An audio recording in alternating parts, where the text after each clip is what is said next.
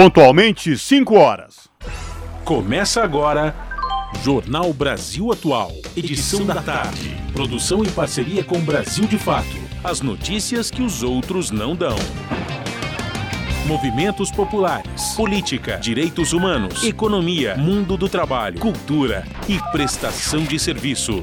Jornal Brasil Atual. Edição da tarde. Olá, hoje é quarta-feira, 7 de setembro de 2022, 7 de setembro, feriado nacional, dia da independência.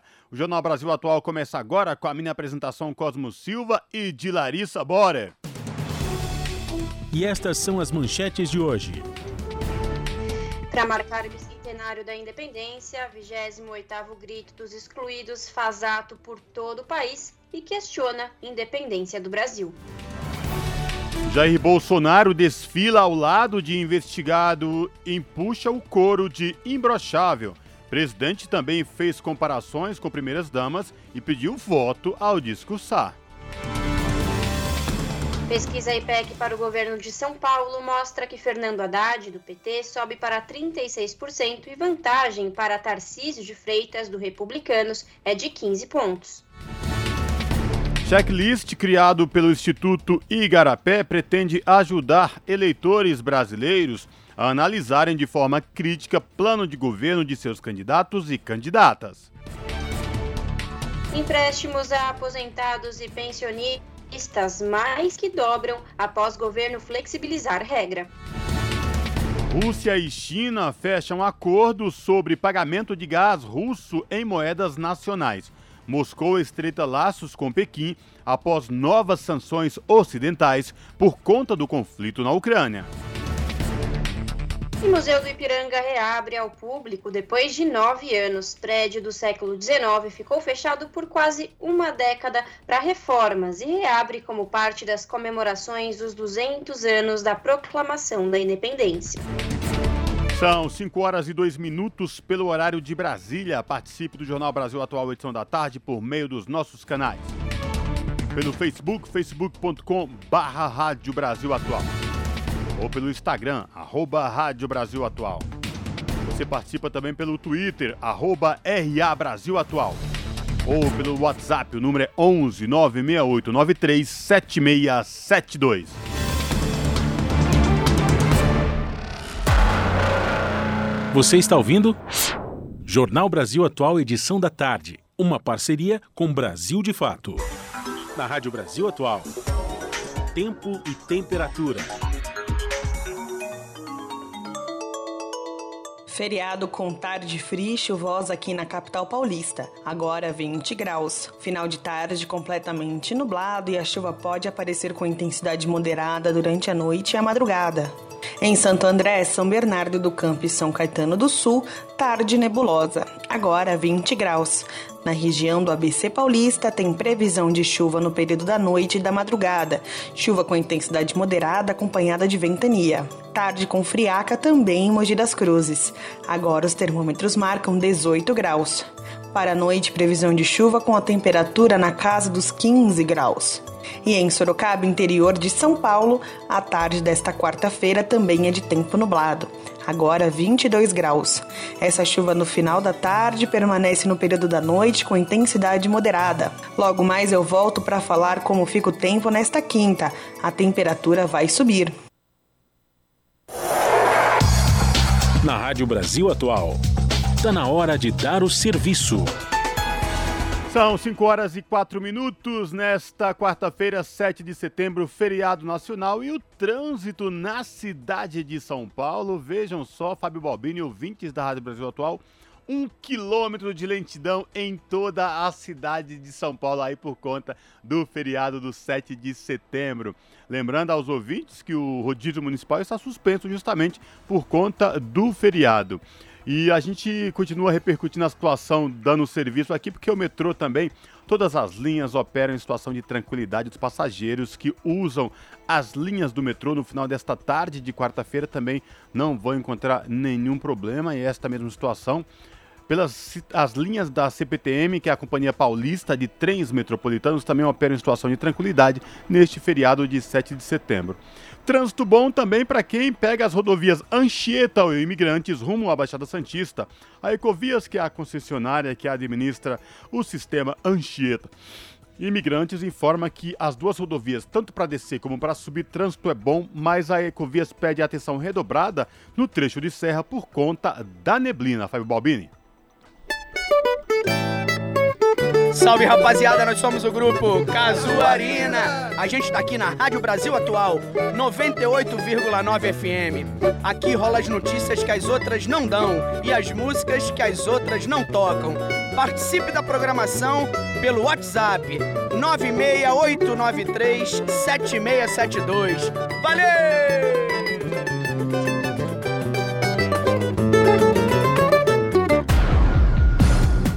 Jornal Brasil Atual. Edição da tarde. 5 horas mais 6 minutos. Depois de nove anos, o Museu Paulista da Universidade de São Paulo, mais conhecido como Museu do Ipiranga, na região centro-sul da cidade, reabre ao público como parte das comemorações do bicentenário da proclamação da independência. Para este 7 de setembro especial, está prevista uma inauguração simbólica voltada para estudantes de escolas públicas e trabalhadores que participam do processo de recuperação. A população em geral poderá visitar o espaço a partir de amanhã, dia 8. Mas os primeiros quatro dias, pelo menos, já foram preenchidos devido à alta procura no site do museu, que será reaberta na próxima segunda, dia 12. Durante dois meses, a entrada será gratuita. A ideia é torná-lo uma atração mais popular. Para hoje e amanhã, estão previstas várias atrações musicais na área do parque. Segundo os organizadores, serão inauguradas 11 exposições permanentes, uma temporária está prevista para novembro. O local tem 3.700 itens disponíveis à visitação, entre pinturas, esculturas, documento, fotografias e objetos variados. É o museu público mais antigo de São Paulo. Com a reforma, deve dobrar de tamanho. No meio desse acervo ampliado, um dos itens certamente mais procurados será a tela Independência ou Morte de 1888, de Pedro Américo. Outra atração é uma maquete de São Paulo de 1841, projetada e confeccionada pelo holandês Henrique Bakenist e concluída em 1922, ano do centenário da independência. Agora, os responsáveis acreditam que o local passará a receber de 900 mil a 1 milhão de pessoas por ano. Além do chamado e conhecido Jardim Francês, terá café, loja e auditória para 200 pessoas. Além disso, o público poderá usar o mirante com visão de 360 graus. Para saber mais, acesse www.museudoipiranga.org.br. São 5 horas e 8 minutos e o presidente Jair Bolsonaro fez novo ataque a jornalistas mulheres, desta vez na Jovem Pan. Na ocasião, o chefe do executivo fez insinuações sobre o marido da jornalista Amanda Clay. Os detalhes com Talita Pires, do Brasil de Fato. O presidente Jair Bolsonaro, do PL, fez um ataque contra a jornalista Amanda Klein com referência à sua vida pessoal. O episódio ocorreu na manhã desta terça-feira, dia 6, em entrevista à rádio Jovem Pan. Depois de ouvir uma pergunta de Klein sobre supostos casos de corrupção envolvendo a família presidencial, Bolsonaro disse que Amanda é casada com uma pessoa que vota nele. Na sequência, o presidente disse: Não sei como é que é o seu convívio na casa com ele. A jornalista respondeu argumentando que a vida particular dela não está em pauta. Depois, o candidato à presidência retrucou, perguntando se a vida particular dele estaria em pauta e ouviu a resposta da jornalista de que está, porque ele é o presidente da República. No debate da Band, no último dia 28, Jair Bolsonaro atacou a jornalista Vera Magalhães. Questionado sobre a desinformação difundida contra a vacina da Covid-19, Bolsonaro reagiu de forma violenta. Da Rádio Brasil de Fato, com informações da redação em Brasília, locução Mariana Lemos. Brasil de Fato Uma visão popular nas eleições 2022. Acompanhe a cobertura completa no site brasildefato.com.br. 5 horas mais 10 minutos. Bolsonaro discursou em Brasília após os desfiles do bicentenário da independência neste 7 de setembro em Brasília. Despiu-se da faixa presidencial e utilizou a data como palanque eleitoral. Reforçou pautas ultraconservadoras e usou sua mulher para atacar as outras. Após dar um beijo em Michele, puxou um coro de imbrochável. O presidente reforçou gritos antidemocráticos de seus apoiadores presentes na data cívica sequestrada pelo palanque bolsonarista. O presidente não poupou destilar ódio ao seu adversário direto. Ao lado de Bolsonaro estava o empresário Luciane Hang, um dos oito investigados por financiar o gabinete do ódio e apoiar um golpe para que permaneça no poder. O presidente convidou todos. O sequestro da data cívica para fins políticos pessoais pode configurar abuso de poder. É o que avalia um ministro do Tribunal Superior Eleitoral, de acordo com a apuração da jornalista Carolina Brígido, do UOL. Isto porque o presidente utilizou o evento oficial para promover sua candidatura. A pena prevista na legislação é de perda do registro da candidatura e inelegibilidade por oito anos. Por outro lado, Bolsonaro pode alegar que não estava em evento oficial. Isso porque retirou a faixa presidencial antes do discurso. Caberá à justiça avaliar caso seja provocada. São 5 horas e 11 minutos e a gente continua repercutindo o desfile de 7 de setembro, porque lá em Brasília teve tratores do agro, tanques militares e Luciano Hang no palco. Ato teve forte caráter eleitoral em favor do presidente Jair Bolsonaro, candidato à reeleição ao Palácio do Planalto. A reportagem é de Paulo Motorim com locução de Lucas Weber, do Brasil de Fato. O desfile realizado nesta quarta-feira, dia 7 de setembro, em Brasília, em comemoração ao bicentenário da independência, teve apresentações das Forças Armadas, das Polícias Militar e Rodoviária Federal e do Corpo de Bombeiros, além de tratores do agronegócio. O evento teve forte caráter eleitoral em favor do presidente Jair Bolsonaro, que é candidato à reeleição ao Palácio do Planalto. Apoiadores do presidente exibiram faixas com pedidos de intervenção militar e com ataques a ministros do Supremo Tribunal Federal.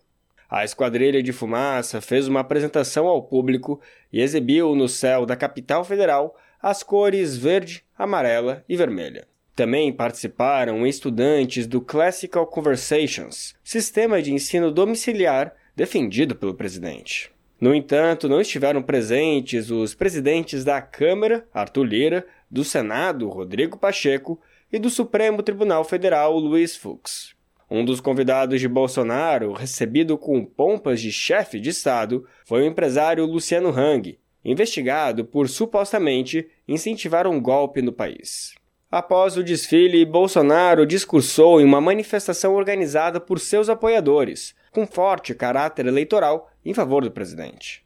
Em sinalização ao Supremo Tribunal Federal, Bolsonaro disse que, caso reeleito, levará para dentro das quatro linhas da Constituição quem estiver fora delas. É obrigação de todos jogarem dentro das quatro linhas da nossa Constituição, com uma reeleição nós traremos para dentro dessas quatro linhas todos aqueles que ousam ficar fora dela. Ainda no discurso, o presidente disse que as eleições de outubro são uma luta do bem contra o mal, em uma referência ao PT e ao candidato ao Planalto Luiz Inácio Lula da Silva, primeiro colocado nas pesquisas de intenção de voto. Ele também comparou as primeiras damas, Michele Bolsonaro e Janja, esposa de Lula. Ao final do pronunciamento, Bolsonaro acompanhou o grito de apoiadores e puxou um coro de abre aspas imbrochável, fecha aspas. De São Paulo, da Rádio Brasil de Fato, com informações de Paulo Motorim, Brasília, locução Lucas Weber.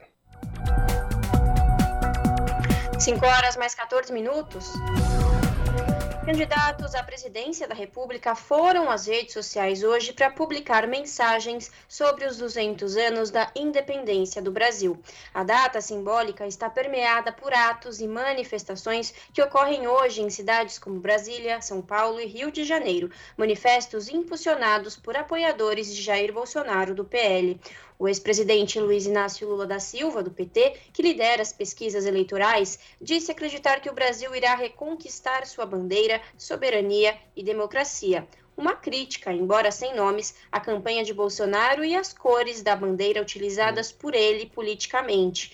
Já Ciro Gomes divulgou mensagem contra a má política. O candidato do PDT publicou uma mensagem e um vídeo narrado com a bandeira brasileira ao fundo. Simone Tebet afirmou que independência ainda é sonho a ser atingido. Para a candidata do MDB, um país precisa garantir cidadania, comida na mesa, educação de qualidade, emprego, renda e lazer ao seu povo para ser, de fato, independente. Soraya Tronic rejeita o uso político das cores da bandeira. Em mensagem publicada em um breve vídeo, a candidata do União Brasil também divulgou mensagem contra a politização individual do verde e amarelo ao comentar o 7 de setembro. Sofia Manzano, candidata do PCB, publicou uma peça nas redes sociais afirmando que a verdadeira independência virá da luta contra quem oprime e explora. E Felipe Dávila, candidato do Novo, publicou duas mensagens e evocou as eleições para que cada cidadão possa exercer de sua liberdade com responsabilidade. Jornal Brasil Atual, edição da tarde, são 5 horas e 16 minutos. Grito dos excluídos e excluídas protesta contra a fome e tem café da manhã para 5 mil pessoas. Com mote por terra, teto, pão e democracia, pão e viver bem, o ato foi realizado na manhã desta terça-feira na Catedral da Sé. A reportagem é de Gabriela Moncal, com locução de Geisa Marques, do Brasil de Fato. Apesar do frio e da chuva em São Paulo, centenas de pessoas se reuniram pela manhã na Praça da Sé, no centro da capital paulista, para participar do Grito dos Excluídos e das Excluídas, uma manifestação histórica de movimentos populares para marcar o 7 de setembro. Neste ano, ela chega em sua 28ª edição e faz um contraponto aos desfiles e atos militares para celebrar a independência do Brasil, que em 2022 completa exatos 200 anos. Defendendo moradia, alimentação e democracia, o movimento começou por volta das sete da manhã. Pastorais, sindicatos e movimentos de moradia realizaram um mutirão para distribuir um café da manhã para pessoas em situação de rua. A meta era alcançar pelo menos 5 mil pessoas.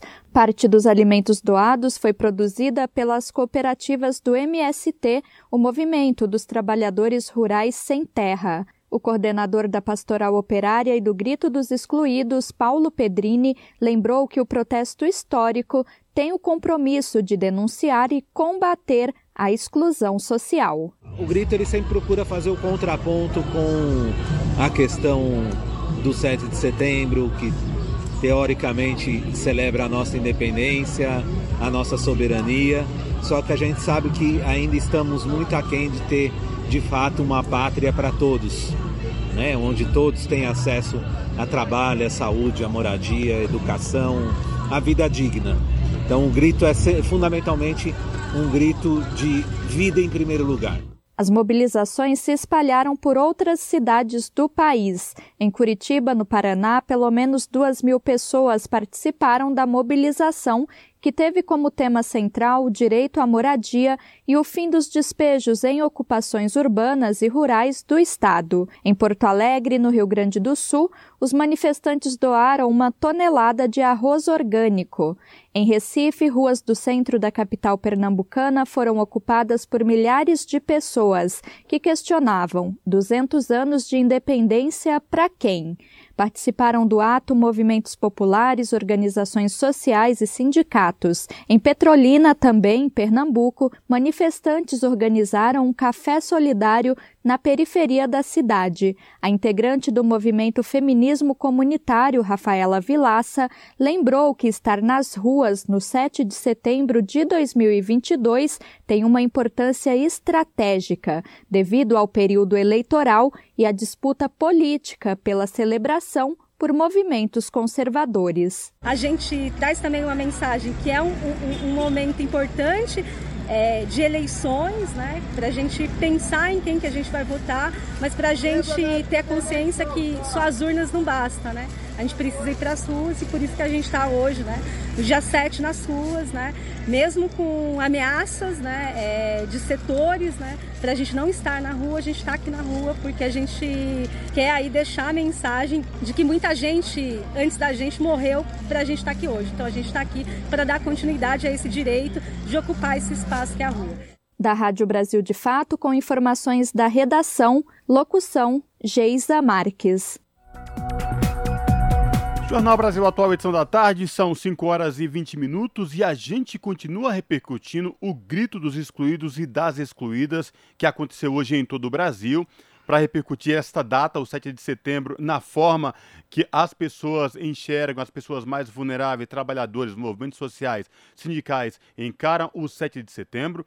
O Jornal da Rádio Brasil Atual, edição da tarde, conversa agora com Miriam Hermógenes, que é da direção municipal da Central de Movimentos Populares. Olá, Miriam, prazer falar contigo. Seja bem-vinda, tudo bem? Boa tarde. Olá, boa tarde, boa tarde a todos os ouvintes da Rádio Brasil de Fato. É um prazer estar aqui no dia de hoje, né, podendo falar com vocês e colocando um pouquinho aí da nossa participação no, da CMP, é, na organização do Grito dos Excluídos, nessa 28 oitava edição nacionalmente, né, aqui em São Paulo, é a 26 sexta. Então é um prazer estar aí e agradeço o convite. Legal. Miriam, só falando assim, nós estamos falando da Rádio Brasil Atual. A gente coloca matérias da Brasil de Fato, Brasil Atual, tudo sim, junto, sim. mas agora estamos sim, aqui direto falando da Brasil Atual, tá bom? Isso, perfeito. Imagina, perfeito, tranquilo.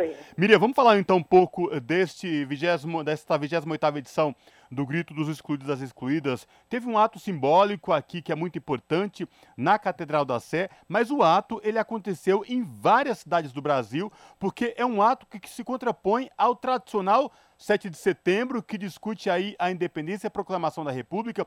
E de que independência realmente nós estamos falando, Miriam?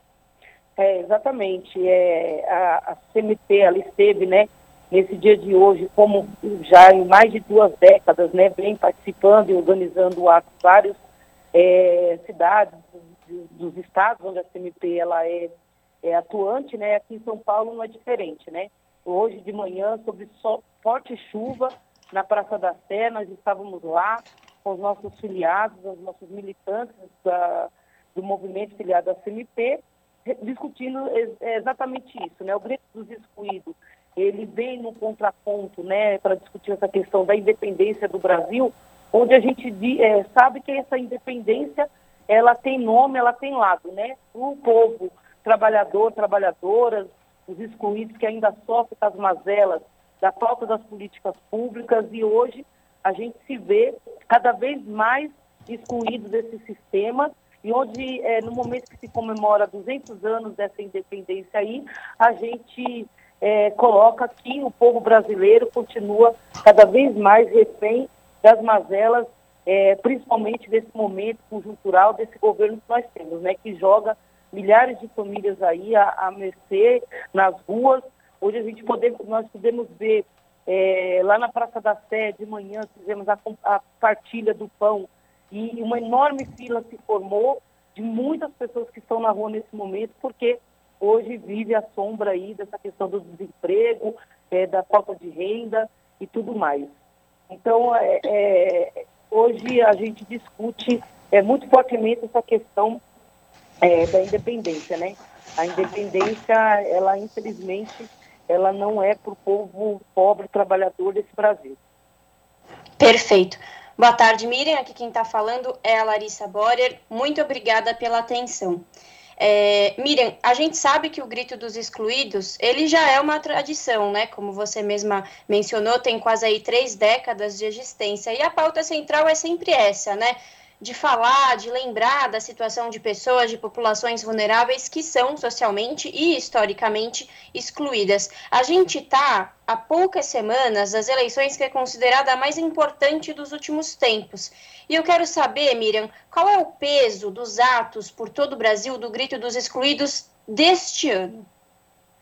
Olha, é um, é, um, é um peso muito importante, é muito importante que a gente tenha esses espaços, né, já que a grande mídia ela não dá espaço para que a gente possa fazer esse contraponto, né? Muita gente é, nem sabe que os movimentos populares, é, as organizações realizam o, o, o, participa do 7 de setembro fazendo esse contraponto dos gritos excluídos, porque a gente não tem realmente os espaços, né? Mas é importante a gente dizer que é, é, cada vez mais a gente precisa ter uma unidade nesse país, que a gente precisa se organizar para nessas eleições mostrar força e dizer que chega desse governo, chega dessa, desse é, governo que propaga a morte, propaga o ódio, pro, é, dissemina é, é a misoginia é, e tudo que é, é, um, um, governo que está lá, ao lado dos empresários, ao lado do, do, sistema econômico, e a gente sabe que os trabalhadores, o povo brasileiro que sofre, depende de uma política pública, né, do governo, é, cada vez mais, e o ano que vem vai estar aí cada vez mais com muitas dificuldades. Então, esse é um ano muito importante que a gente vem com, com a forte denúncia, além da exclusão é, é, que o povo tem, mas que esse ano se acirra mais. E a gente está aí nessa trincheira, dizendo que há uma saída para o povo brasileiro, a saída é pela esquerda, a saída é eleger um governo popular e democrático.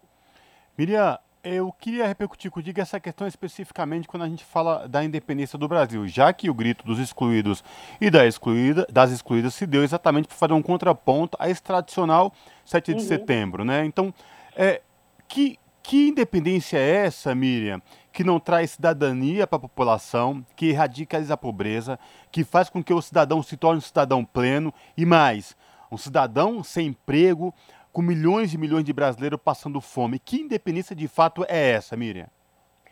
É, então, é uma, é uma independência que não chega a esse povo, né? Uma é uma independência que, que... Primeiro que assim, a história da independência, ela tem toda essa, essa questão é, de fundo que a gente é, diz que né, há tantos anos atrás o Brasil foi independente da colônia de Portugal, e a gente sabe né, não, não é bem isso, né? Que hoje esse governo faz com que cada vez mais a gente fique dependente é, de outros países, que é, é, é vive é, se abaixando aí para questão dos Estados Unidos e cada vez mais a gente tem aí o nosso, nosso, é, o nosso petróleo, o nosso diesel, nossa gasolina sendo cotado pelo dólar. Então, que dependência é essa? Onde que, de fato, né, o povo que hoje passa fome, que hoje vira lata de lixo procurando comida, vai me açougue procurar osso para comer, né, que está morando nas ruas, que estão deixando seus empregos, que estão largando suas casas, que estão dependendo aí de organizações para ter a cesta básica, que estão aí na de dependência desses auxílios que a gente sabe que é um auxílio que ajuda momentaneamente, mas que também não é uma, uma política eficaz, é uma, não é uma política duradoura, porque a política que a gente defende para um Brasil pleno, para uma independência, é um Brasil que tem emprego, é um Brasil que distribui as suas riquezas, é um Brasil que defende a sua, a sua economia, é um Brasil que defende a sua, o seu meio ambiente, que defende a sua Amazônia, que defende as suas águas, os seus rios. É essa é, independência que o Brasil, o povo brasileiro precisa. Perfeito. E ainda sobre essa questão, para a gente finalizar, hoje uma, uma faixa foi estendida logo cedo na, nos Arcos da Lapa, no Rio de Janeiro, uma faixa que foi muito marcante, porque essa faixa, Miriam, ela, ela vem de encontro a tudo isso que você falou. A faixa que foi aberta lá nos Arcos da Lapa, no Rio de Janeiro, traz a seguinte mensagem: independência é um Brasil sem fome. É exatamente isso que você falou. Miriam, obrigado por falar com a gente aqui no Jornal da Rádio Brasil Atual. A Miriam Hermógenes, que é da direção municipal da Central de Movimentos Populares, que participou efetivamente do ato do Grito dos Excluídos e das Excluídas hoje na cidade de São Paulo. Miriam, obrigado pela participação aqui. Espero falar contigo em uma próxima oportunidade, viu? Abraço. Tá certo. Muito obrigada a vocês, a todos os ouvintes aí da, da Brasil Atual. Falamos com Miriam Hermógenes, no jornal Brasil Atual. As notícias que os outros não dão. Jornal Brasil Atual. Edição da tarde. Uma parceria com Brasil de Fato. 5 horas mais 29 minutos. Uma carta aberta escrita por 450 padres católicos alerta contra a reeleição de Jair Bolsonaro, do PL, critica o uso do nome de Deus na campanha do atual presidente e elenca 10 elementos para alertar a população a não repetir o mesmo erro de 2018, classificada como uma tragédia anunciada e que, com uma nova vitória da extrema-direita, pode colocar o Brasil em uma crise humana mais profunda. Para o movimento dos padres católicos, a campanha eleitoral de Bolsonaro deste ano repete a do ano anterior, quando se elegeu enganando com fake news uma população população desmotivada por crises econômicas, escândalos de corrupção e insuflada por discursos de ódio. A carta alerta que o uso do nome de Deus é apenas uma estratégia de controle das consciências, pois o discurso de Bolsonaro e suas ações são uma total oposição ao evangelho, e chama a atenção para o discurso de ódio do atual presidente contra aqueles que considera inimigos, ainda que imaginários, como os comunistas, mas sempre apresenta um discurso ligado à violência, ao apelo às armas, com desprezo pelos pobres, pelas mulheres, comunidades tradicionais indígenas e quilombolas, população de rua, comunidade LGBTQIA, imigrantes. Outros pontos de alerta informados na Carta dos Padres são o combate às fake news, a conduta do governo federal pela má gestão da pandemia de Covid-19, volta da pobreza com mais de 33 milhões de pessoas passando fome no país, o aumento do desmatamento, ataques ao Supremo Tribunal Federal e o questionamento do processo eleitoral, criando desconfiança e instabilidade ao sistema eleitoral brasileiro. O manifesto também critica o que eles chamam de claros sinais de fascismo e autoritarismo, com o lema Deus acima de tudo, Brasil acima de todos, Bolsonaro faz uma propaganda comparada aos nazistas, declara a carta. O grupo foi formado em 2018, quando afirmam começaram a ver a democracia ser ameaçada no país. A carta foi escrita por sacerdotes de diversas dioceses, institutos de vida consagrada, ordens e congregações religiosas de todo o Brasil. Jornal Brasil Atual, edição da tarde, são 5 horas e 31 minutos. Pesquisa IPEC para o governo de São Paulo mostra que Fernando Haddad, do PT, sobe para 36% e vantagem para Tarcísio de Freitas, do Republicanos, é de 15 pontos. Os três principais concorrentes subiram na pesquisa, mantendo o equilíbrio. Nulos e brancos diminuíram. Os detalhes com Talita Pires, do Brasil de Fato. Dez dias depois do início oficial da campanha eleitoral, Fernando Haddad, do PT, mantém a liderança na disputa do governo do estado de São Paulo. Pesquisa IPEC, divulgada nesta terça-feira, dia 6, traz o petista com 36% das intenções de voto, seguido de Tarcísio de Freitas com 21%. A distância entre os candidatos se manteve em 15 pontos percentuais, como registrado na última sondagem. O candidato bolsonarista consolidou a segunda posição, descolando do atual governador Rodrigo Garcia, do PSDB, apontado por 14% dos entrevistados. Seis candidaturas apresentaram 1% das intenções de votos cada.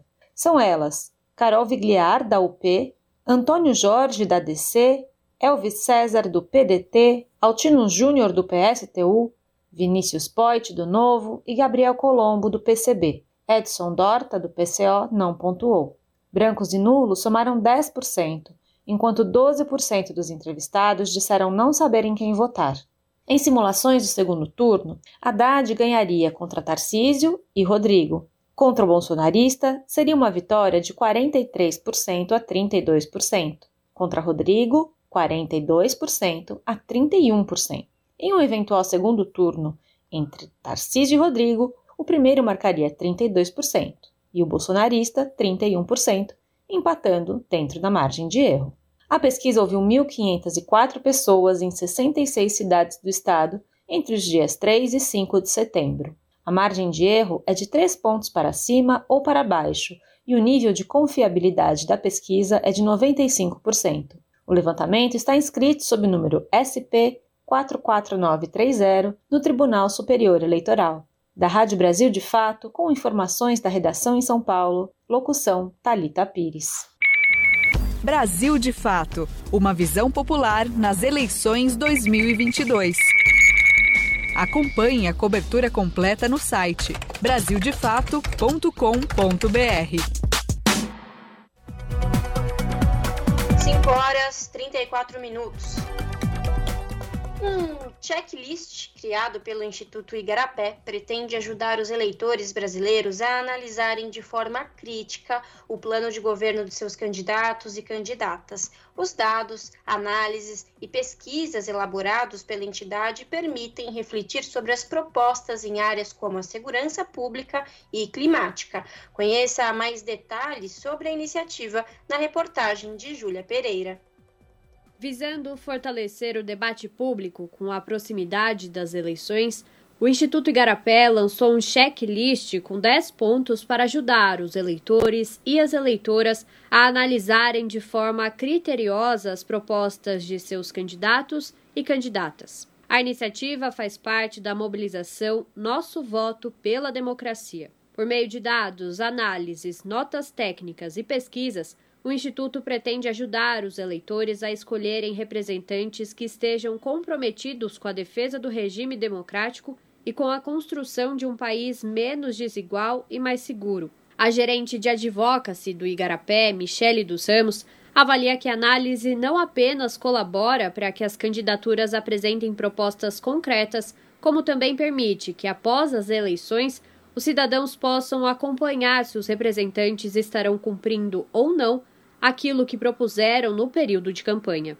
Ele é fundamental para que essas candidaturas também se comprometam na apresentação é, de propostas concretas que, que, que deem uma, uma, resposta aos desafios reais que a gente enfrenta é, no Brasil, para que o debate sobre essas propostas seja feito da, da melhor maneira possível, baseado em dados, baseado é, em evidências e também para que, uma vez os nossos representantes eleitos, para que a gente possa fazer o acompanhamento é, da implementação dessas propostas, das discussões que vão ser realizadas pelos diferentes é, representantes que, que serão eleitos e que vão trabalhar é, com esses temas. Então, o nosso engajamento como, como eleitor, como eleitora, ele é fundamental para que é, esse engajamento dos nossos representantes e para que, que, esse processo de, é, de acompanhamento e monitoramento das políticas públicas seja realizado da melhor forma pela sociedade civil.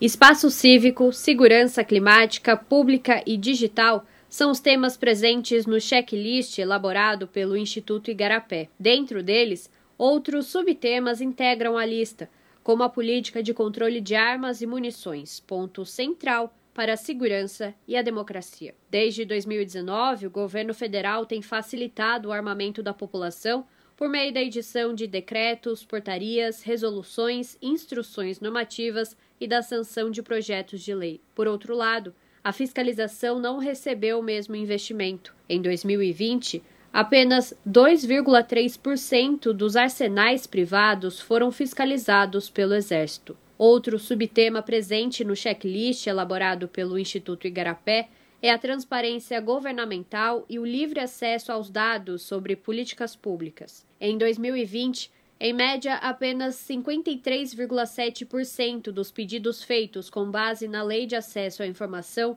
foram aceitos pelos órgãos federais, com destaque para o Exército Brasileiro, instituição que mais omitiu os dados. A gerente de advocacy do Instituto Igarapé explica que os atuais desafios enfrentados pelo Brasil foram considerados para a escolha dos temas do checklist. Os 10 pontos que são elencados é, na mobilização Nosso Voto pela Democracia, eles são resultado tanto do, é, do trabalho, do conhecimento, é, das informações e dados que vêm sendo produzidos ao longo dos últimos anos pelo Instituto Igarapé, em cada uma dessas áreas, quanto também de um processo de priorização é, olhando para os desafios do Brasil em cada uma dessas áreas e apontando para medidas imediatas, bastante concretas, que nós entendemos que são é, importantes tanto para dar uma resposta a esses desafios, quanto para fortalecer políticas públicas eficientes em cada uma dessas, dessas áreas. Para analisar as propostas de seus candidatos e candidatas,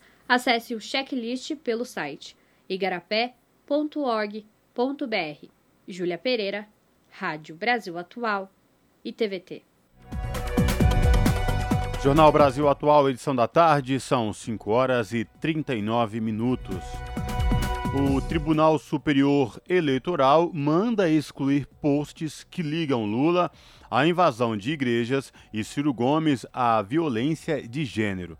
Eduardo Bolsonaro, filho do presidente, publicou imagem que diz que Lula e o PT apoiam invasões de igrejas e perseguição de cristãos.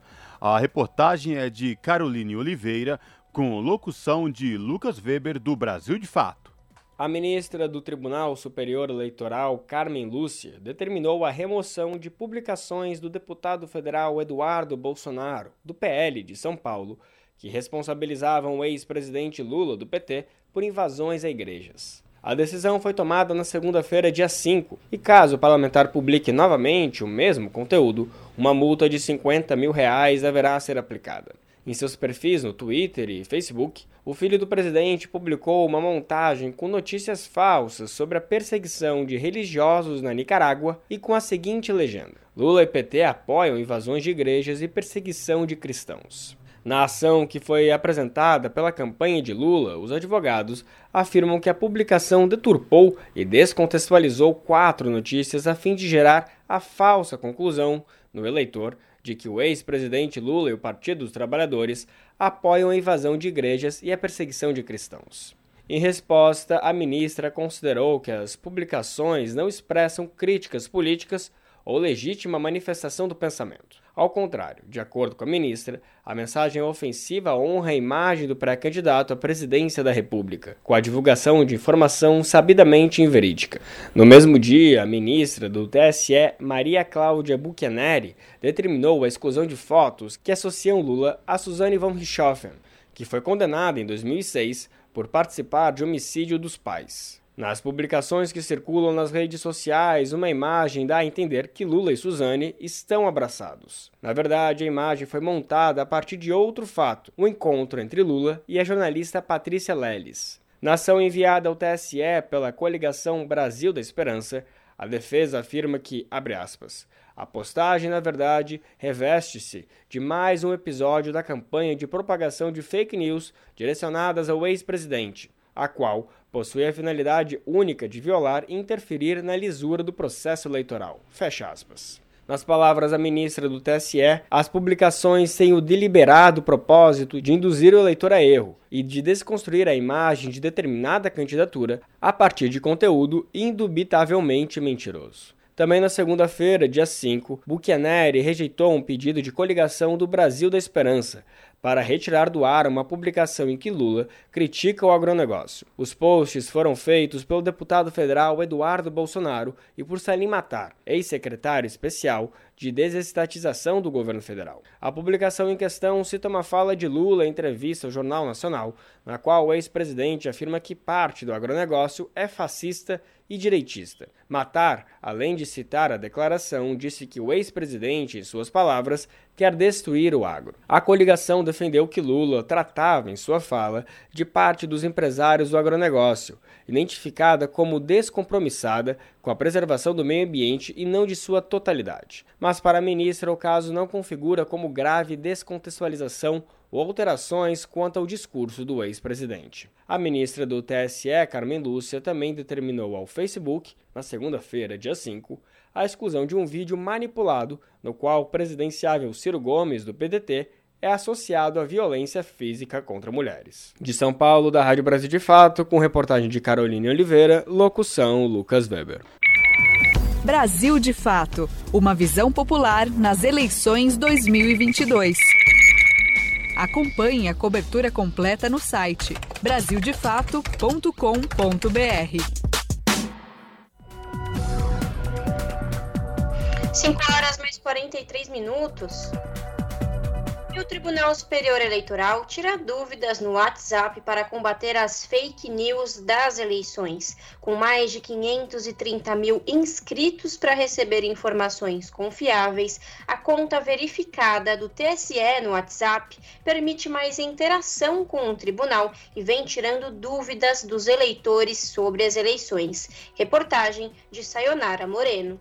Em mais uma medida contra a disseminação de informações falsas, as chamadas fake news contra as etapas das eleições, está disponível o Tira Dúvidas do TSE, o Tribunal Superior Eleitoral. A ferramenta fica no aplicativo de mensagens WhatsApp, por onde é comum o compartilhamento de mensagens e notícias falsas. Em parceria do TSE com agências de checagens, a funcionalidade vai ajudar os cidadãos a checarem na hora se aquela informação é mesmo real ou se não passa de mais uma invenção.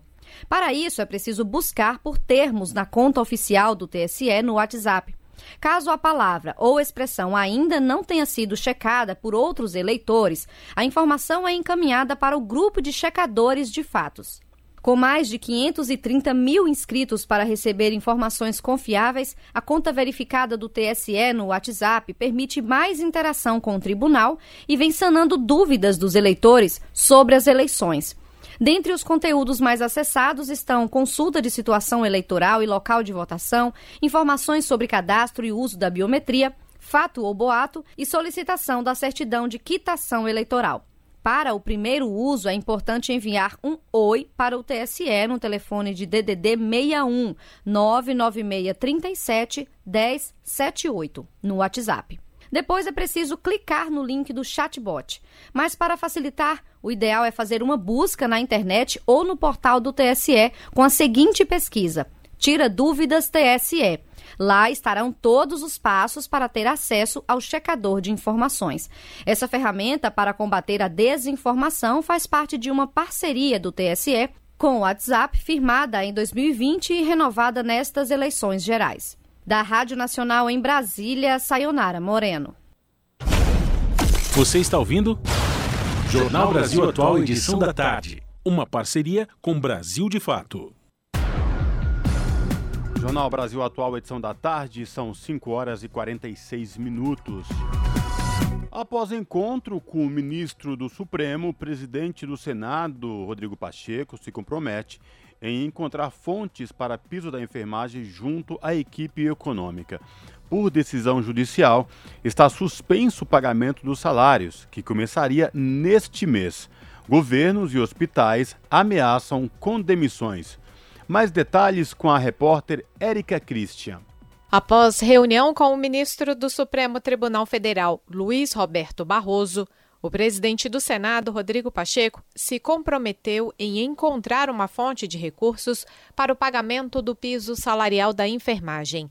O magistrado suspendeu o pagamento dos novos salários da categoria, que começaria neste mês, após a Confederação Nacional da Saúde, que representa hospitais, clínicas e estabelecimentos do setor, questionar a origem do dinheiro para bancar essa despesa.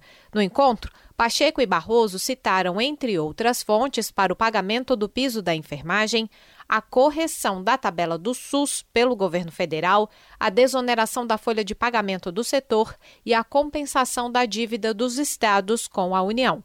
Rodrigo Pacheco anunciou reuniões com os ministros da Economia, da Saúde, da Secretaria de Governo e da Casa Civil para que o governo federal possa definir os repasses. Segundo ele, após essa negociação, o Congresso Nacional estará pronto para votar qualquer medida provisória ou projeto encaminhado pelo Executivo, mesmo no período eleitoral. O que nós temos é absoluta disposição, com medidas legislativas, de dar essa fonte de custeio necessária para essa correção da tabela do SUS, tendo isso como principal instrumento para poder fazer a reparação do impacto financeiro do piso nacional da enfermagem, sobretudo para estados, municípios e hospitais filantrópicos. Então é um envolvimento do executivo, necessariamente terá que acontecer e eu não tenho dúvida que haverá por parte do Executivo também essa mesma boa vontade que o Legislativo tem. O autor do piso salarial, senador Fabiano Contarato, do PT do Espírito Santo, também reforçou o compromisso do Legislativo e do próprio Judiciário de fazer valer a lei do piso salarial da Enfermagem. Acabei de manter contato tanto com o presidente do Senado, senador Rodrigo Pacheco, e também com o ministro Luiz Roberto Barroso. Ele expôs os motivos dele,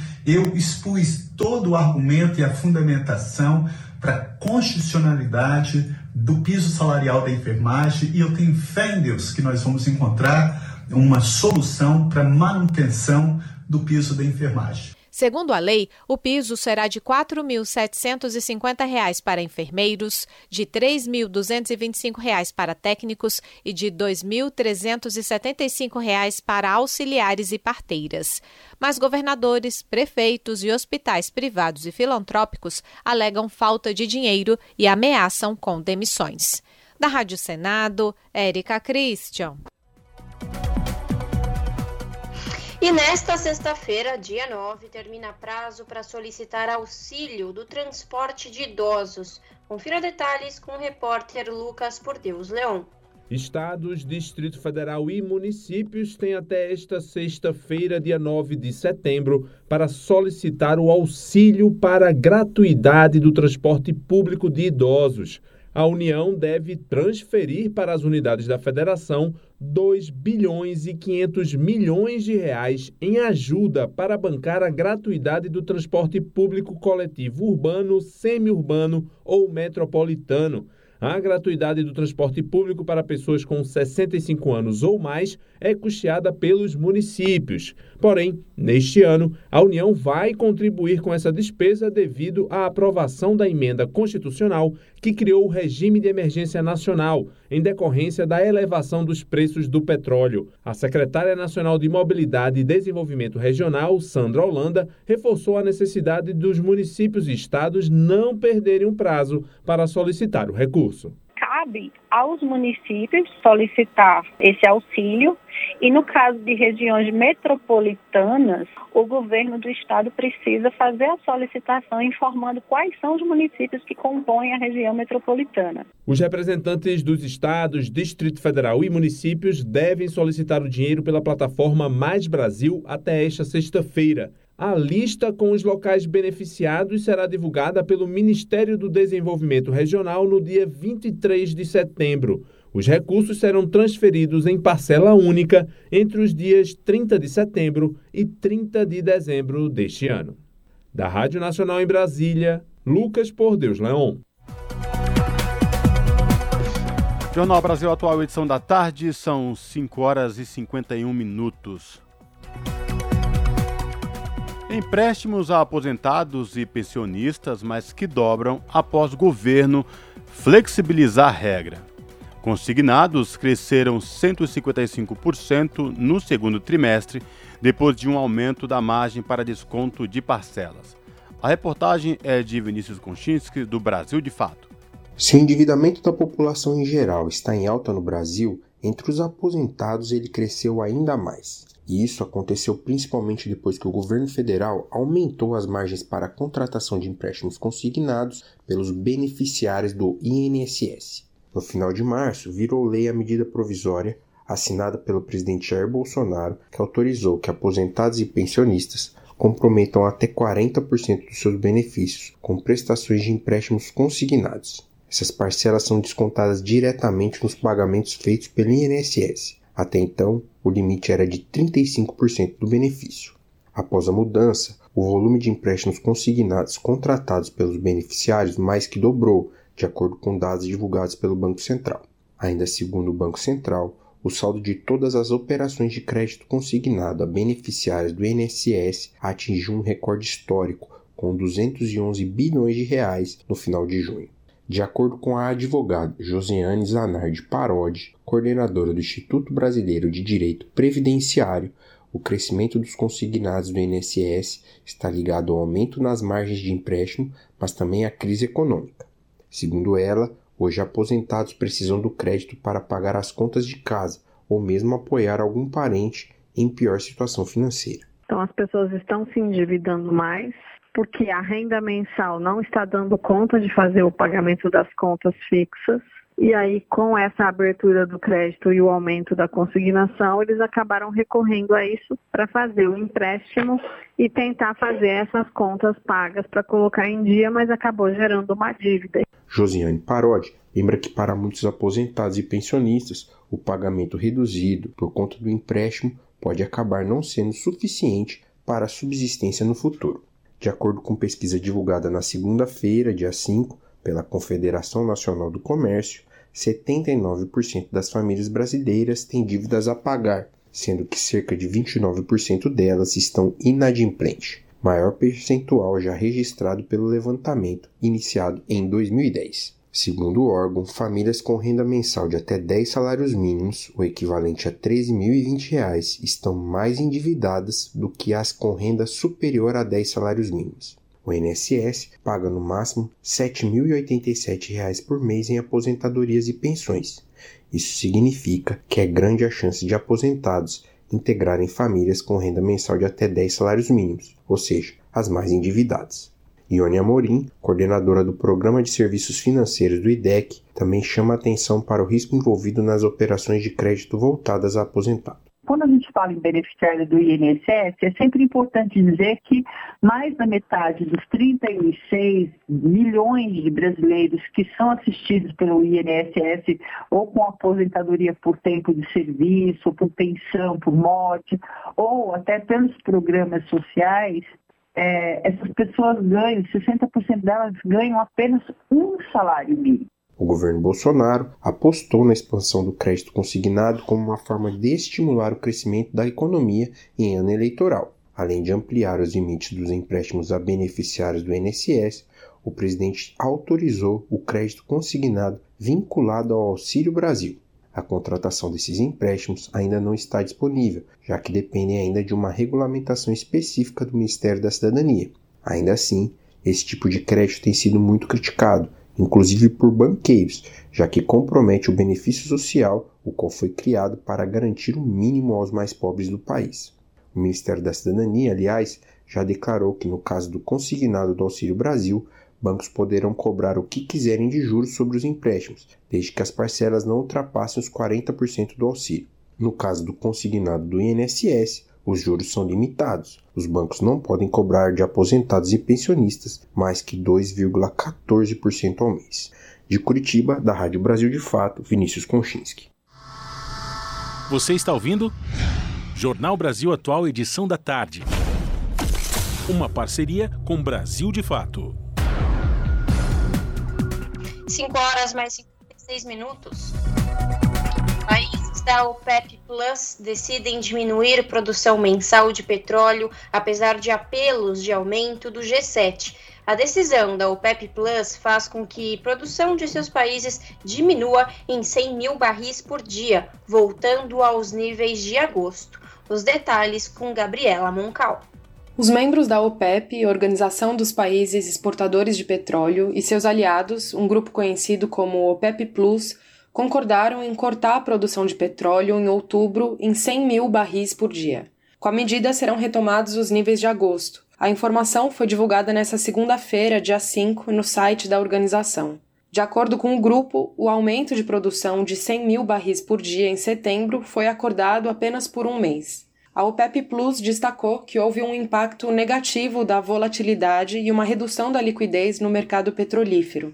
Por isso, a necessidade de tomar medidas para manter a estabilidade do mercado e o seu funcionamento eficiente. A decisão da OPEP Plus acontece após a realização de uma reunião dos ministros das finanças do G7, na última sexta-feira, dia 2, na qual foi aprovada a imposição de um teto para o preço do petróleo da Rússia. A expectativa é que a decisão entre em vigor nos próximos meses, quando chegar o inverno no hemisfério norte em dezembro. Nesse contexto, o apelo dos países do G7 era para que os países produtores aumentassem a produção para evitar a volatilidade. As autoridades russas, por sua vez, alertam que não venderão combustível para os países que apoiam a iniciativa de limitar o preço de seu petróleo. Da Rádio Brasil de Fato, com informações da redação em São Paulo e colaboração de Sergei Monin, Locução: Gabriela Moncal. São 5 horas e 58 minutos. Em Dia Internacional do Ar Limpo, a ONU alerta que poluição afeta 99% da população global. Da ONU News em Nova York, quem traz os detalhes é Mayra Lopes.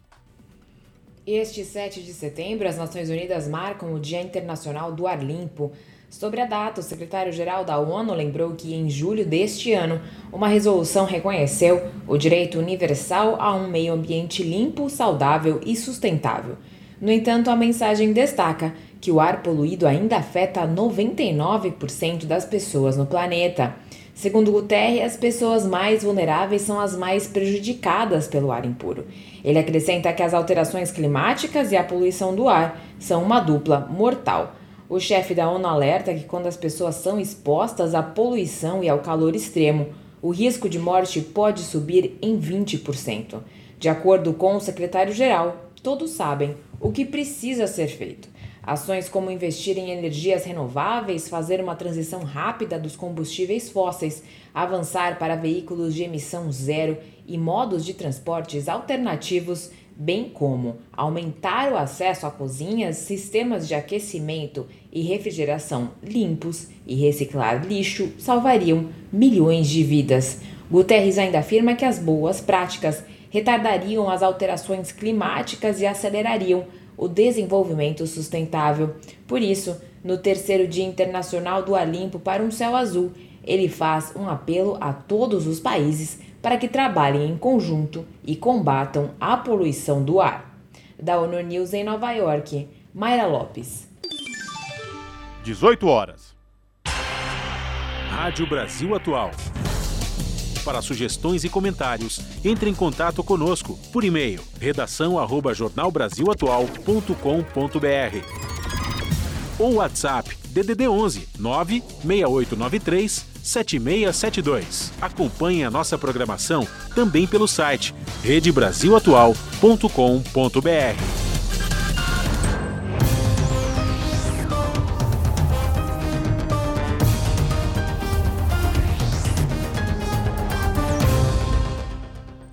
18 horas e chegou o momento da conexão com a redação do seu jornal para saber quais são os destaques da edição desta quarta-feira, que começa logo mais às 19 horas na TVT, canal digital 44.1 ou pelo canal do YouTube, youtube.com/redetvt, com ela, a apresentadora Ana Flávia Quitério. Boa noite, Ana. Quais os destaques que você traz hoje? Olá, Lares e Cosmo, uma excelente noite de feriado, 7 de setembro, dia da independência, bicentenário dessa independência aqui no Brasil. E vamos de destaques no dia de hoje, que teve muitos atos, teve muitas lutas, e bora falar um pouquinho delas. Na Praça da Sé, no centro de São Paulo, movimentos populares, sindicais e religiosos começaram um dia debaixo de chuva, mas distribuíram café da manhã a pessoas que estão sendo obrigadas a viver nas ruas. Milhares de pessoas foram atendidas. Vocês imaginam que eu não estou exagerando, vocês vão ver as imagens. São muitas pessoas. Era a abertura da 28ª edição do Grito dos Excluídos.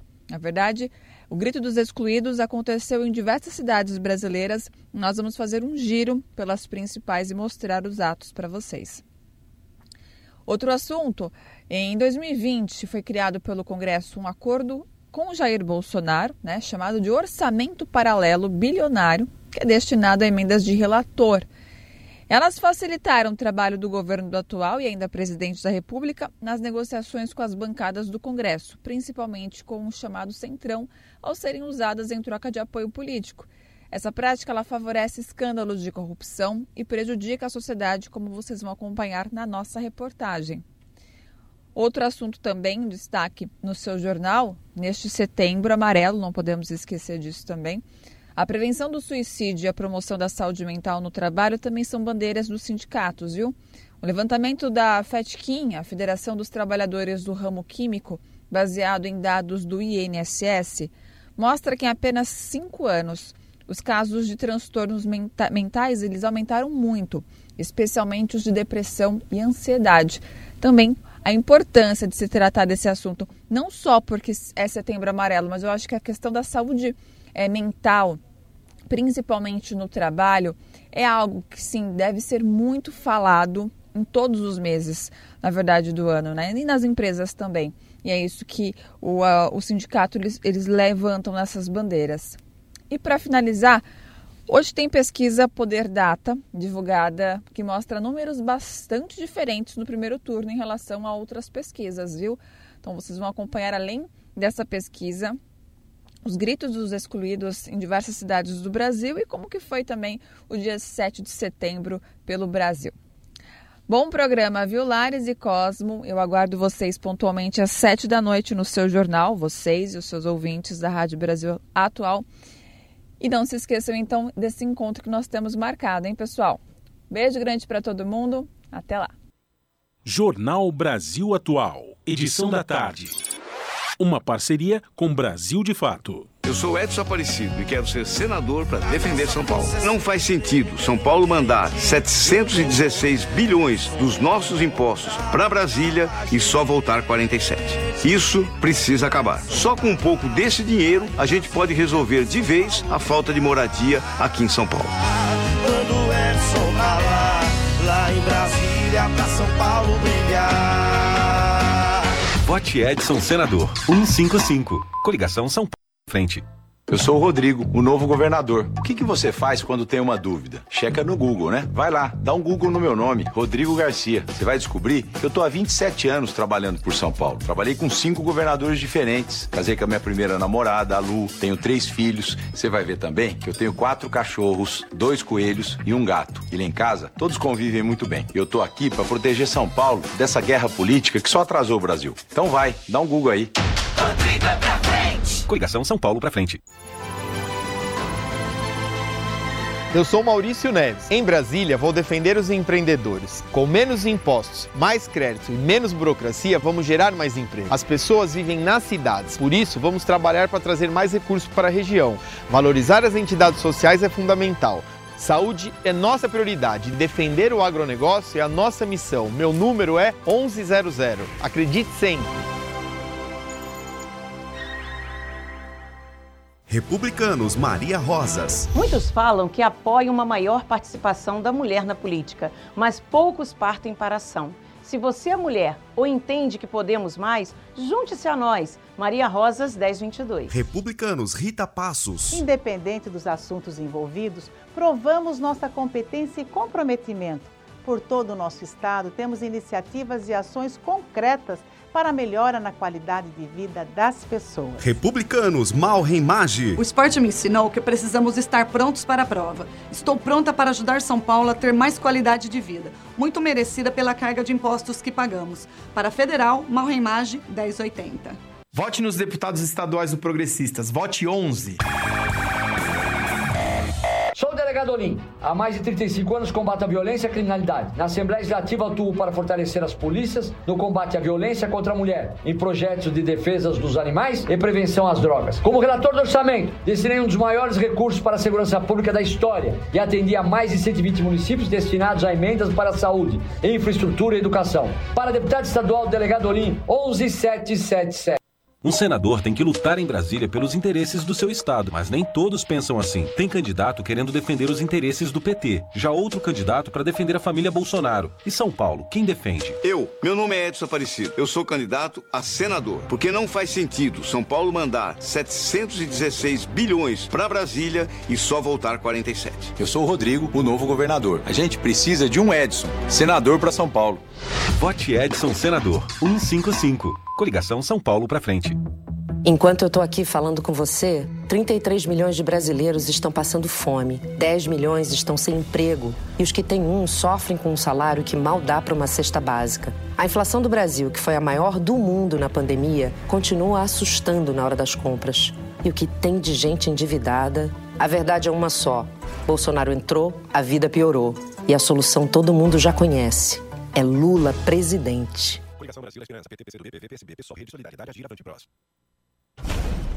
Você está ouvindo? Jornal Brasil Atual, edição da tarde. Uma parceria com Brasil de Fato. Jornal Brasil Atual, edição da tarde, são 6 horas e 8 minutos. 149 municípios estão em situação de emergência pela falta de chuvas. A baixa umidade intensifica a disseminação das queimadas que podem ser acidentais ou intencionais. A reportagem é de Sayonara Moreno. 149 municípios brasileiros estão em situação de emergência pela falta de chuva. A estiagem está mais intensa nas regiões centro-oeste, nordeste e sudeste do país.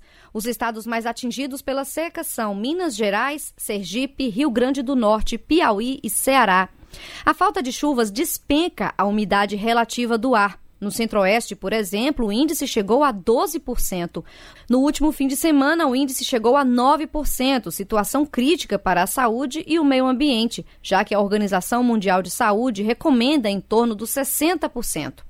O meteorologista Mamedes Melo, do IMET, Instituto Nacional de Meteorologia, explica que o período de seca é comum durante o inverno, mas o índice de umidade tão baixo tem interferência do fenômeno Laninha, que perde força até a primavera.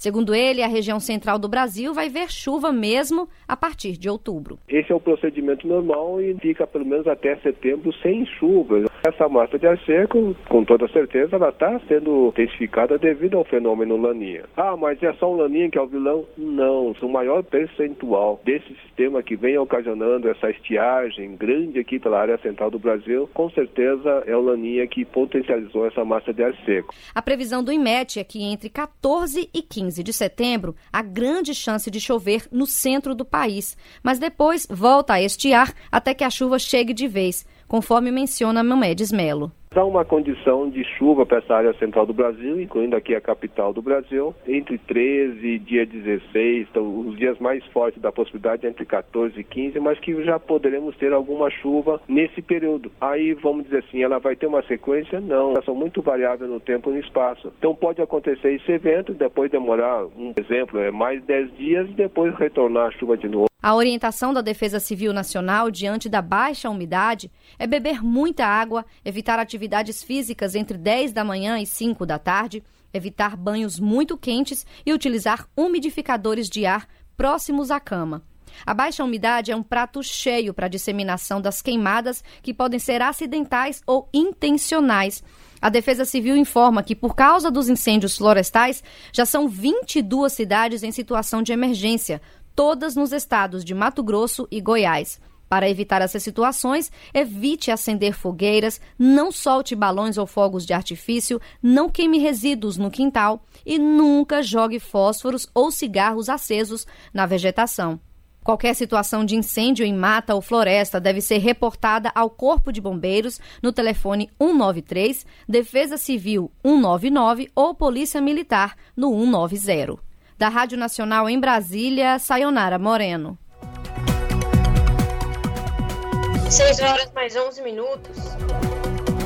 Jovem indígena de aldeia do Mato Grosso do Sul está desaparecida desde sexta-feira em meio a ameaças de fazendeiros da região. Confira na reportagem de Camilo Mota.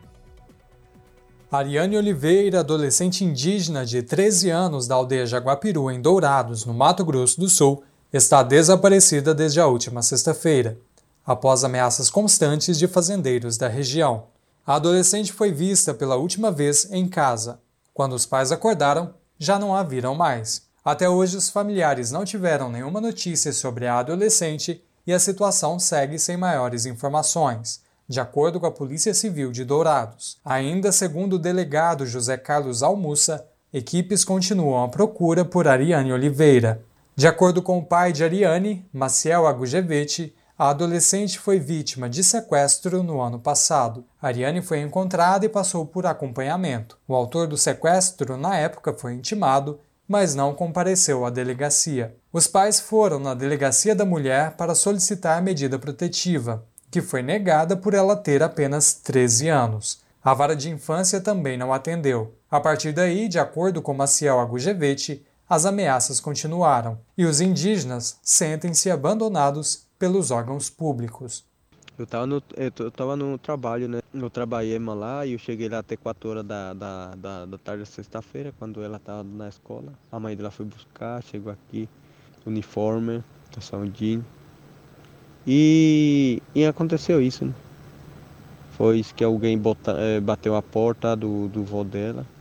E a avó dela também viajou no condomínio, né? Ficou com a avó e o irmãozinho foi lá, era para dormir com ela, para Mas nem foi, nem dormimos com ela, disse que bateu a porta e quando saiu já, ela não tinha mais. Aí quando foi procurar nós lá e bateu a porta também, falou que a Ariane e a mãe não tá aí. E até agora. Então a minha filha desapareceu hoje, vai fazer já cinco dias. A gente tá tudo com atrás, com segurança, com a polícia, com a liderança e a comunidade. Tá tudo revoltado. Aqui na reserva aldeia do Jaguapiru e do Bororó, sempre acontece isso e a justiça não vê nada para nós. E o Ministério Público também parece que abandonou nós. FUNAI tinha nada. Então a gente, pra falar a verdade, a gente está assim abandonado aqui no Mato Grosso do Sul. O território indígena Aldeia Jaguapiru, localizada em Dourados, região centro-oeste do Mato Grosso do Sul, é alvo de ataques de fazendeiros constantemente. O CIMI, Conselho Indigenista Missionário, acompanha as investigações e presta apoio aos familiares de Ariane. Camilo Mota, Rádio Brasil Atual e TVT. Jornal Brasil Atual, edição da tarde, são 6 horas e 14 minutos. O MST e a Secretaria de Segurança do Maranhão desmentem que movimento teria ateado fogo em eucaliptos. O incêndio aconteceu no último sábado, dia 3, e o movimento denuncia disseminação de notícias falsas como tentativa de criminalização. Os detalhes com Sara Fernandes, do Brasil de Fato. O incêndio de uma pilha de eucaliptos na cidade de Tinga, no sul do Maranhão, produziu também um rastro de notícias falsas. A tentativa foi de responsabilizar o MST, Movimento dos Trabalhadores Rurais Sem Terra, que ocupa uma área cuja posse é reivindicada pela Viena Siderúrgica, a empresa que cortou os eucaliptos destruídos pelo fogo. A acusação de que as famílias do acampamento Marielle Franco, do MST, teriam incendiado as toras no último sábado, dia 3, partiu, segundo a revista Oeste, do empresário Cláudio Azevedo. Circula desde então em blogs e redes sociais. O presidente do Centro das Indústrias do Maranhão, Cláudio Azevedo, teria informado à imprensa que, em suas palavras, presenciou em tempo real a tentativa dos funcionários para apagarem o fogo do local. Não só o MST nega a autoria do incêndio, como também o afirma o secretário de Segurança do Maranhão, Silvio Leite. Ao jornalista Raimundo Garrone, ele destacou que não há nenhuma hipótese de que o MST seja o responsável. A única afirmação possível, de acordo com o secretário, é que o incêndio foi criminoso. Silvio Leite desmentiu ainda a versão que afirmava que a polícia militar, ao chegar para conter o fogo, teria sido recebida a bala pelos autores do incêndio. Em nota, o MST considera a acusação como caluniosa, reivindica a apuração da origem do fogo e afirma estar sofrendo uma tentativa de criminalização de sua luta. O acampamento Marielle Franco surgiu a partir da organização de famílias da região para, conforme diz o movimento, reivindicar a criação do assentamento numa área grilada pela Viena Siderúrgica, que pertence à gleba pública. Com pouco mais de quatro anos de existência, a ocupação constituiu uma escola, igrejas, uma associação e um campo de futebol. Os Sem Terras afirmam que a comunidade é referência na produção e comercialização de alimentos e contribuiu para a reativação do mercado municipal de Itinga do Maranhão. No último sábado, dia 3, uma atividade na comunidade contou com a participação da secretária de Educação do município e representantes das escolas do campo da região. Em seguida, segundo o MST, milicianos armados, que se identificam como policiais, entraram no acampamento para tentar reter ferramentas de trabalho e motos.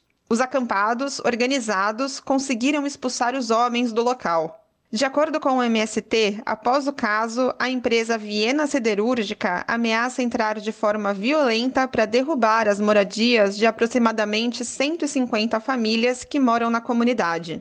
O Brasil de Fato buscou contato com o empresário Cláudio Azevedo e com a empresa Viena Siderúrgica, mas não houve resposta até o fechamento desta matéria.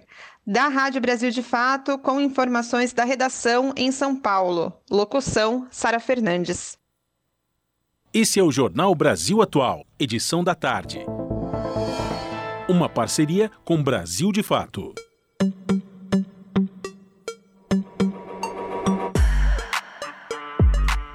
A maior convenção nerd das favelas voltou.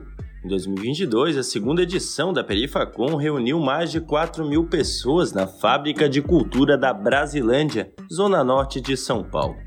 Daniel Rangel, coordenador de comunicação da Perifacon de São Paulo, apresenta os objetivos do evento.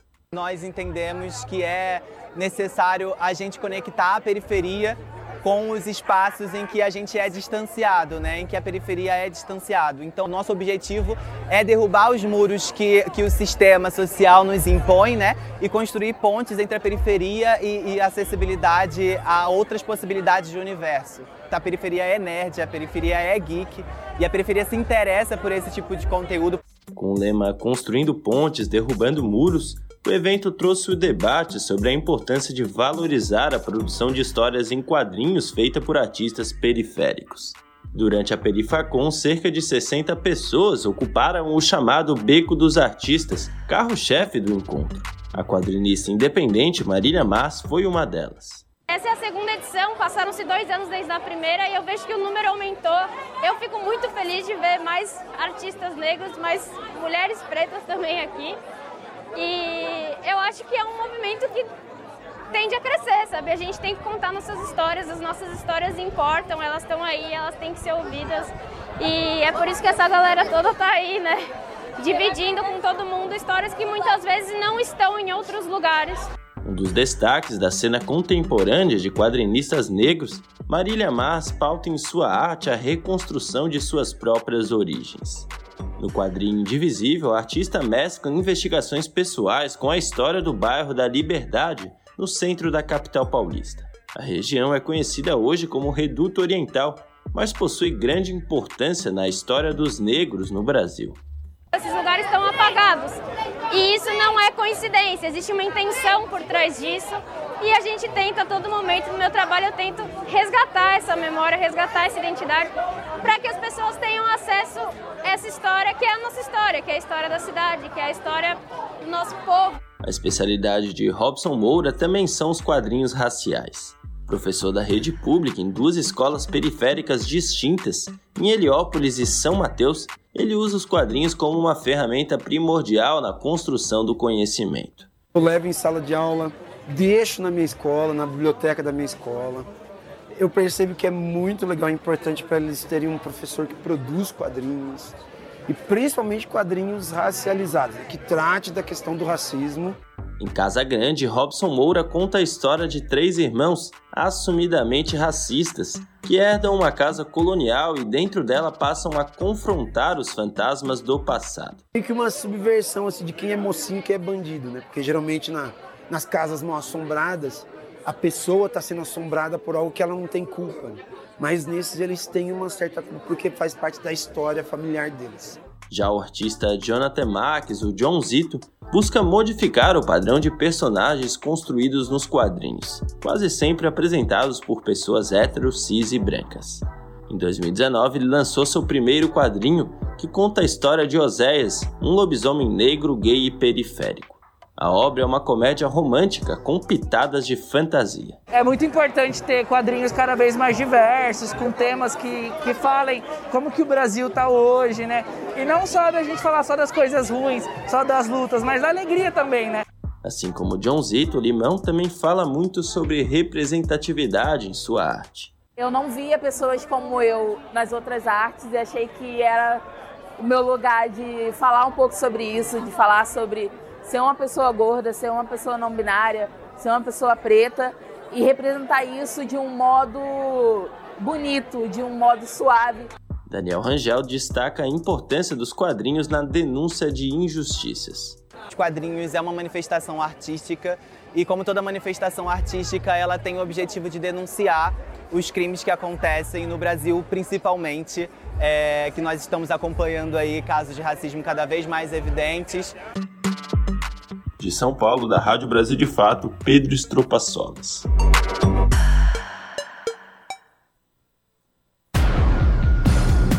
Seis horas mais 23 minutos.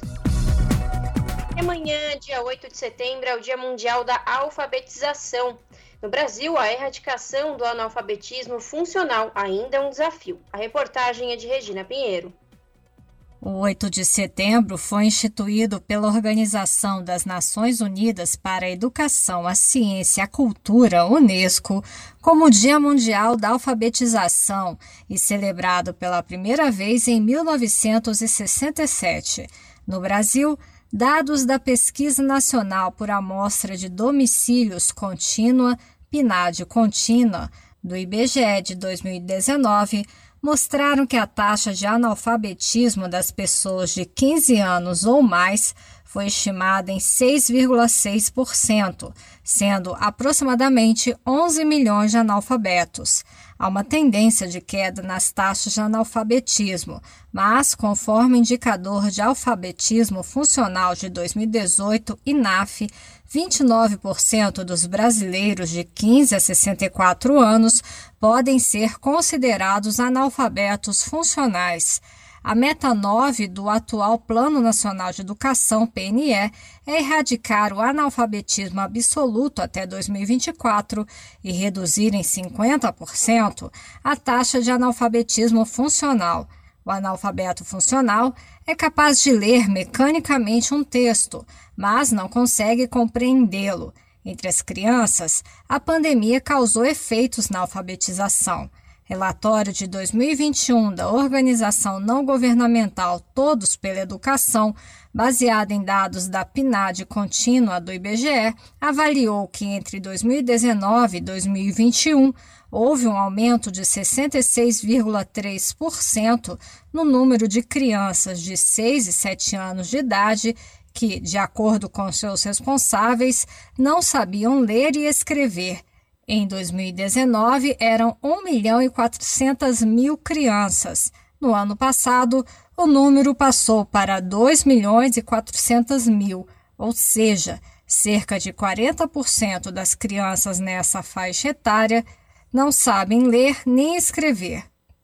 Recentemente, o Senado aprovou proposta já transformada em lei que modificou a Lei de Diretrizes e Bases da Educação Nacional para determinar como dever do Estado a alfabetização plena e capacitação gradual para a leitura ao longo da educação básica, como requisitos indispensáveis para a efetivação dos direitos e objetivos de aprendizagem e para o desenvolvimento dos indivíduos.